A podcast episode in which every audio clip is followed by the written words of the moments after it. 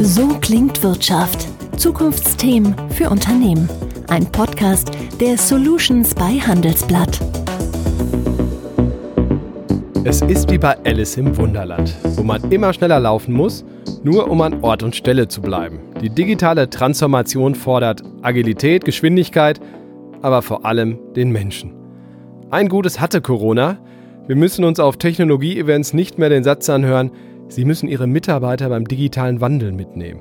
Diese Binse ist wie gemacht für Sonntagsreden, doch wo stehen wir in den deutschen Unternehmen eigentlich wirklich? Wir sprechen heute über den sogenannten menschenzentrierten Ansatz in der digitalen Transformation und damit herzlich willkommen zu So klingt Wirtschaft, dem Business Talk der Solutions bei Handelsblatt. Mein Name ist Thorsten Giersch. Unser Gast heute ist einer der weltweit anerkanntesten Experten zu diesem Thema. Er ist seit vielen Jahren bei Siemens, unter anderem war er Head of Operational Excellence. Willkommen, Yati Guigen. Hallo. Wir haben uns vorher auf das digitale Du geeinigt. Äh, nicht wundern, liebe Hörer, äh, die du bist. Aus aktuellem Anlass sei die Frage erlaubt. Die Corona-Krise hat ja vieles verändert. Ähm, auch den Umgang der Menschen mit Technologien? Äh, absolut. Das am Anfang äh, kann man mich hören, könnt ihr mich sehen. Hat sich jetzt auch schon geändert, äh, weil die Leute einfach äh, aufgrund der Corona-Krise so affin mit der Technologie heutzutage bei äh, Videokonferenzen umgehen können. Also das haben wir schon äh, jetzt innerhalb von drei Monaten das geschafft, was wir seit Jahren eigentlich äh, schwerfällig geschafft haben. Ist es nicht auch ein bisschen gefährlich, dass jetzt die Unternehmen sagen, boah, wir haben Riesensprünge in der Techno Digitalisierung gemacht, meinen damit aber Videokonferenzen und nicht die 99,5 Prozent, die man sonst noch unter Digitalisierung versteht? Absolut. Das, äh, da hast du äh, mich sehr gut äh, ertappt. Das ist natürlich nur ein kleiner Aspekt. Es gibt natürlich äh, noch äh, ja, mindestens 99,5 Prozent äh, andere Themen. Und Digitalisierung ist natürlich mehr als nur iPads für alle. Was ist deine Erfahrung? Haben die Menschen mehr Freude oder mehr Angst vor der technologischen Entwicklung der nächsten Monate und Jahre? Die kurze Antwort ist, ich glaube, äh, es ist äh, halb halb, aber es gibt halt äh, keine Mitte, sondern es gibt eigentlich nur, wie bei vielen gesellschaftspolitischen Themen, nur Extreme. Ja? Also viel Angst und viel Freude. Und äh, da frage ich nach, was ist deine Erfahrung? Wovor haben die Menschen Angst konkret? Dass ihre Jobs bald nicht mehr von Maschinen gemacht werden, nicht mehr nötig sind? Genau, das ist halt auf jeden Fall ein Teil davon, also quasi das Thema äh, Arbeitsplatzsicherheit, äh, ob es die jemals gab, das ist natürlich ein anderes Thema, aber natürlich halt auch über Themen wie äh, Privatsphäre und äh, Abhängigkeit, also quasi das ganze Thema ähm, äh, Qualität in der Arbeit. Und worauf freuen wir uns rund um Technologie? Wenn wir uns freuen, dann freuen wir uns halt, dass wir halt auch äh, mehr Flexibilität äh, bekommen, halt auch äh, mehr Zeit äh, für unsere äh, lieben Familien und Freunden halt haben, dass wir halt auch ähm, bewusst äh, ohne schlechtes Gewissen äh, von zu Hause äh, arbeiten können, aber halt natürlich halt auch, dass wir viele äh, Prozesse jetzt quasi automatisieren können, die ähm, oft, sag ich mal, sehr äh, mundan äh, und äh, manuell gewesen sind. Also wir haben eigentlich ja gar keine Lust auf stupide Arbeiten. Manche müssen sie noch machen. Du glaubst auch, äh, dank der technologischen Entwicklung äh, kommt, wird das immer weniger und wir machen, ich sag mal so doof, mehr spannende Sachen. Ja, so doof ist das gar nicht. Äh, also absolut richtig. Und wir werden halt eben ja, den Luxus quasi haben, uns äh, neue Fragen stellen zu dürfen und dann halt uns auf die Reise begeben, um die neuen Antworten dann auch zu suchen. Dieser Human-Centric Approach, der, der Mensch im Vordergrund, äh, du sagst 99 Prozent ist der Mensch wichtig, 1 Prozent die Technologie, wenn ich das mal so richtig in Erinnerung habe. Wie kann man das äh, in, in operativ fassen? Also was heißt das in der aktuellen Unternehmenswelt, vielleicht auch konkret bei Siemens? Wenn ich jetzt konkret auf ein Projekt äh, äh, schiele, das wir halt in den letzten Jahren äh, getrieben haben, da geht es halt wirklich um die äh, Automatisierung von äh, Sales Backoffice äh, Prozessen, dann meine ich quasi, dass der Erfolg darin liegt, dass wir die Kompetenzen, die einfach ein Mensch besser kann als jede Maschine, schon immer konnte und auch immer besser kann, wenn man sich darauf äh, fokussiert, dann kommt auch Besseres heraus. Ja, wie zum Beispiel das äh, ganze Thema äh, Empathie oder halt auch äh, die Leidenschaft. Also der Mensch war noch nie so wichtig im Zeitalter der Algorithmen wie früher im Vergleich. Kann ich auf jeden Fall unterstreichen. Ich selber würde da sogar noch einen Schritt äh, weitergehen wollen und sagen, der Mensch war schon immer wichtig, aber jetzt wird es äh, sogar noch offensichtlicher. Und das wird nicht offensichtlicher, weil der Mensch sich jetzt verändert hat in dem Sinne, sondern weil die Technologie quasi uns den Spiegel vorgehalten hat, dass wir uns halt wirklich verändern müssen. Also die, das ist gar nicht so paradox zu sagen, wir müssen eigentlich unsere Abhängigkeit von der Technologie ein Stück weit reduzieren, um auch wieder menschlicher zu werden, damit wir diesen digitalen Transformationsprozess gestalten können. Absolut. Und äh, das habe ich auch äh, oft äh, sogar schon gesagt. Ich glaube nicht, dass irgendein Appell aus der Gesellschaft, von Politikern oder auch von Fortleaders, ähm, das äh, uns als Gesellschaft in diesem Sinne vorantreiben kann, sondern das Ironische ist, nur durch Technologie werden wir es schaffen, unsere Menschlichkeit wiederzuentdecken. Ähm, vielleicht fangen wir in jungen Alter an. Also ich habe die Anekdote mal gehört, dass gerade die Größen im Silicon Valley ihren Kindern das Smartphone-Verbot geben, relativ lange, also bis sie ein gewisses Alter erreicht haben, äh, was ja eigentlich ein Witz in Tüten ist, aber weil die vielleicht wissen, was auch Technologie mit all dem drum und dran mit äh, Kindern macht. Siehst du das genauso streng? Also sollte man nicht die Dreijährigen vor das Smartphone setzen oder vor das iPad?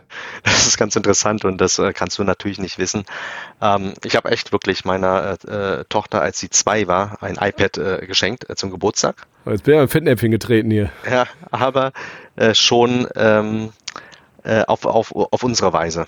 Und äh, deshalb ist sie halt auch nie abhängig geworden äh, beim iPad äh, und muss auch, auch bis heute, heute ist sie neun, auch immer noch fragen, äh, wenn sie mal das iPad benutzen darf. Und wenn ich wirklich auch nach zehn Minuten sage, nee, weißt was, äh, jetzt reicht, dann wird auch nie gezickt. Ja, das heißt, ich glaube, es geht halt wirklich daher im Umgang mit der Technologie. Und ich kann nachvollziehen, warum halt viele Leute quasi das iPad äh, oder das äh, Smartphone halt verbieten, weil sie quasi eben Angst haben, nicht diszipliniert genug sein zu können. Ja, und das ist ja auch ähm, jedem dann selber überlassen. Du hast gesagt, deine F äh, Tochter ist neun, kommt bald wahrscheinlich auf die weiterführende Schule. Ähm, wie sind deine Erfahrungen in den Grundschulen in Deutschland? Die hast du jetzt ja schon sozusagen live erlebt, aber du kennst natürlich die Situation auch allgemein sehr gut. Ähm, sind die Schulen, aber auch später die Universitäten in Deutschland so, dass man sagt, sie bereiten einen auf diese Welt mit dieser Technologie ideal vor? Da habe ich leider ein äh, äh, sehr pessimistisches Bild, äh, muss ich äh, sagen. Ich habe das halt wirklich jetzt auch äh, erster Hand halt mitbekommen. Die Viertklässler in Bayern waren ja auch die ersten, die da wieder zurück zur Schule durften und äh, hatten halt auch äh, Heimunterricht gehabt. Und das ist halt eigentlich keine Überraschung, dass eigentlich jeder äh, Schüler äh, und Schülerin sehr schnell sich halt an die neue Situation angewöhnt hat, war auch sehr flexibel, als man mal am Anfang mit einer Videokonferenz äh, Software angefangen hat und dann auch auf eine andere umspringen musste. Aber ich glaube, dass halt auch oft äh, die Lehrer äh, noch sehr überfordert sind äh, mit den technologischen Wandel. Und was glaubst du, kann man das in den Universitäten oder auch dann später in den Unternehmen noch ein Stück weit aufholen? Oder wie läuft vielleicht auch speziell bei Siemens die Weiterbildung dann in den Unternehmen? Bei Siemens gibt es halt wirklich sehr, sehr schöne, viele Beispiele, wo jeder, der Interesse hat, der Neugier zeigt, auch wirklich das technologische lernen darf, auch wenn es nicht direkt zu dem Job gehört. Ja. Zum Beispiel, wir haben ja auch das äh, Unternehmen äh, Mendix in unserem äh, Portfolio. Das ist halt eine Low-Code-Plattform. Und da kann auch jeder, der will, selber seine eigenen Applikationen bauen. Das heißt, das ist genau das, was ich meinte mit den 99% Mensch. Der Mensch ist neugierig, das wird eine Maschine nie sein. Der Mensch hat Leidenschaft, das wird eine Maschine auch nicht haben. Und der Mensch ist empathisch. Und wenn man diese Skills eben fördert, dann ist die Technologie oder der, der Einsatz der Technologie nur die logische Konsequenz davon. Neugier fördern ist etwas, was jetzt ein auf Effizienz gepolter Manager in einem typisch deutschen Unternehmen, ich übertreibe bewusst ein wenig, nicht so gerne hört wahrscheinlich, oder? Also muss ein, eine Führungskraft, muss es an die Kultur, die Mentalität in einem Unternehmen aber Raum dafür lassen, Neugier in der Form dann auch zuzulassen und dann auch die Ergebnisse zu ernten eines Tages? Ähm, absolut. Das ist eigentlich auch hier kein äh, Paradox als solches, was eigentlich dann noch fehlt in dem äh, äh, in der Gleichung zwischen Effizienz und Neugier ist natürlich noch die dritte Komponente, die heißt Mut. Und wenn man eben Mut hat, auch anderen Menschen zu, und die vierte dann halt auch zu vertrauen, dann wird die Neugier eine viel, viel höhere Effizienz geben als gewollt. Und das haben ja auch viele Studien äh, bewiesen, dass wenn man auch, sage ich mal, Mitarbeiter erlauben würde, ihre eigenen Ziele ohne Hinterfrage selbst definieren zu können in einem gewissen Rahmen, dann sind ja sowieso die Ergebnisse sogar noch höher als das, was die Führungskraft dem Mitarbeiter sowieso vorgesetzt hätte. Also Siemens ist ein weltweit tätiger Konzern, das, das macht dich eh zum äh, globalisierten Menschen sozusagen, aber du hast auch sehr viel in unterschiedlichen Ländern gearbeitet. Diese Mentalität, die wir gerade gesprochen haben, ähm, wo steht Deutschland da? Ich nehme an, es gibt schon Länder, die ein bisschen weiter sind, vielleicht aber auch andere noch nicht so weit. Gerade im Hinblick auf die Mentalität der Menschen rund um das, die Wahrnehmung und die Nutzung von Technologie, wie ist deine Erfahrung? Wo steht Deutschland, wenn man das so verallgemeinern will? Genau, also ich mache das jetzt auch äh, bewusst äh, ein bisschen verallgemeinert und äh, hoffe, da jetzt nicht äh, zu vielen äh, Menschen auf die Füße zu treten. Wenn ich jetzt zum Beispiel über meine Erfahrung in Asien äh, berichten kann, dann ist es halt wirklich so, dass die Affinität zu Technologie viel, viel größer ist in Asien. Das heißt, man ist halt auch viel schneller, Dinge einzusetzen. Aber es ist auch richtig, dass in einigen Ländern äh, dadurch natürlich auch Teile der Gesellschaft äh, einfach ignoriert werden. Ja? Das ist die eine Seite. Auf der anderen Seite äh, wird, äh, wenn wir jetzt mal äh, über den Atlantik halt eben schauen, äh, wird natürlich halt auch sehr, sehr viel tolle äh, Technologie halt äh, eingesetzt. Aber man adressiert halt oft nur das Ökonomische, also quasi in Anführungsstrichen die First World Problems. Soll heißen, wir reden über selbstfahrende Autos, aber es gibt noch so viele Menschen, die sich gar kein Auto leisten können. Sie haben nicht mehr richtige Straßen. Wir reden über, wie kann ich online eine Luxuswohnung äh, buchen.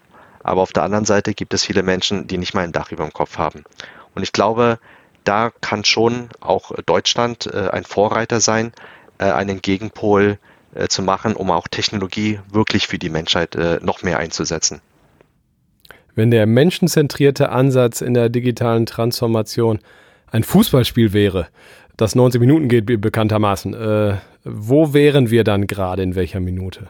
Schon in der Halbzeit? Das ist, äh, das ist eigentlich auch für mich ist es ein bisschen wie eine Fangfrage. Denn äh, wenn wir in den Fußballmetaphern bleiben, dann ist ja quasi nach dem Spiel ja vor dem Spiel. Und äh, daher ist es ja eben so, dass es halt äh, keine Start- und eine End- äh, Ziellinie, jetzt mal auch beim Kein Abpfiff, genau. Äh, kein Abpfiff gibt, weil der Abpfiff ist ja dann auch wirklich der Anpfiff für das neue Spiel. Wenn man das halt, sag ich mal, äh, thematisch jetzt einfach mal kurz betrachtet, dann würde ich schon sagen, dass wir glauben, vielleicht in der Halbzeit äh, zu sein und andere glauben, vielleicht in der 85. Minute zu sein, bis dann eben so Themen passieren wie äh, Corona. Und dann hat sich das ganze Spiel nochmal gedreht. Also bereit sein für schwarze Schwäne, wie man ja so schön sagt, unvorherzusehendes, massive Veränderung. Wir nehmen natürlich den Boost der Technologie, der Digitalisierung jetzt, jetzt gerne mit.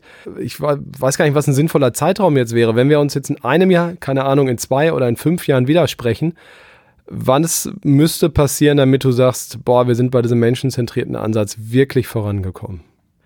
Also wenn es wirklich nach mir gehen würde, dann würden wir eigentlich äh, mindestens jede Woche mal ganz kurz äh, reden weil es geht ja nicht darum, ob jetzt ein Jahr lang ist oder fünf Jahre lang sind äh, und dann halt über konkrete Dinge äh, zu reden, weil ich glaube, die Reise dahin ist ja eher das Wichtige. Und wenn man eben kontinuierlich äh, da sich ähm, ein Habit halt eben halt aufbaut, äh, um das Verhalten äh, zu ändern, dann ist es ja eben wichtiger. Natürlich zelebrieren wir den Weltrekord äh, im Marathon jetzt unter zwei Stunden, aber auf dem Weg dahin war es wichtig, dass immer wieder trainiert wird, um sich dahin zu verbessern. Deshalb für mich ist eigentlich viel schöner, wenn wir halt uns in kurzfristigen, regelmäßigen Abständen austauschen würden und dann schauen, hat es sich verbessert oder nicht. Du hast schon recht, wir wollen ja keinen Fünfjahresplan hier aufstellen, so es geht beim Menschen wahrscheinlich generell nicht richtig gut. Ähm, aber was sind so typische kleine Schritte, die, die ihr bei Siemens geht, die aber auch andere Unternehmen gehen auf dem Weg? Also auf der einen Seite ist, äh, was ich halt auch äh, gemerkt habe, der Mensch, der möchte ja halt auch wirklich äh, Dinge teilen. Also Sharing is Caring, das ist, ist nicht nur eine Floskel. Und wir sehen halt auch durch unsere Plattformen, wo wir halt sowas, ich nenne es jetzt mal übersimplifiert, ein, ein Facebook, ein internes Facebook oder ein internes Twitter halt haben, dass halt auch wirklich sehr, sehr viel Wissen auch umsonst geteilt wird und dafür wird man ja nicht bezahlt, das noch on top eben zu machen. Ja? Aber das machen ja Menschen auch gerne. Und äh, jedes Mal, wenn man etwas teilen kann, dann hat man ja auch die Möglichkeit, es äh, zum zweiten Mal quasi zu lernen. Und äh, ich glaube, das ist halt äh, etwas ganz Wichtiges, dass eben der Wert nicht da ist, äh, was man weiß, sondern das, was man teilt. Das hat übrigens äh, die Ginny Rometty, Ex-CEO von IBM, ja immer gesagt. Und ich finde das ein schöner Satz. Und ein schönes Schlusswort. Du hast viel Wissen geteilt heute. Ich danke dir dafür. Ich habe zumindest viel gelernt. Ich hoffe, Sie, liebe Hörer, auch. Wir hören uns am nächsten Mittwoch wieder bei So klingt Wirtschaft. Vielen Dank und bis dahin eine gute Zeit. Danke, Ti. Danke. So klingt Wirtschaft, der Business Talk der Solutions bei Handelsblatt.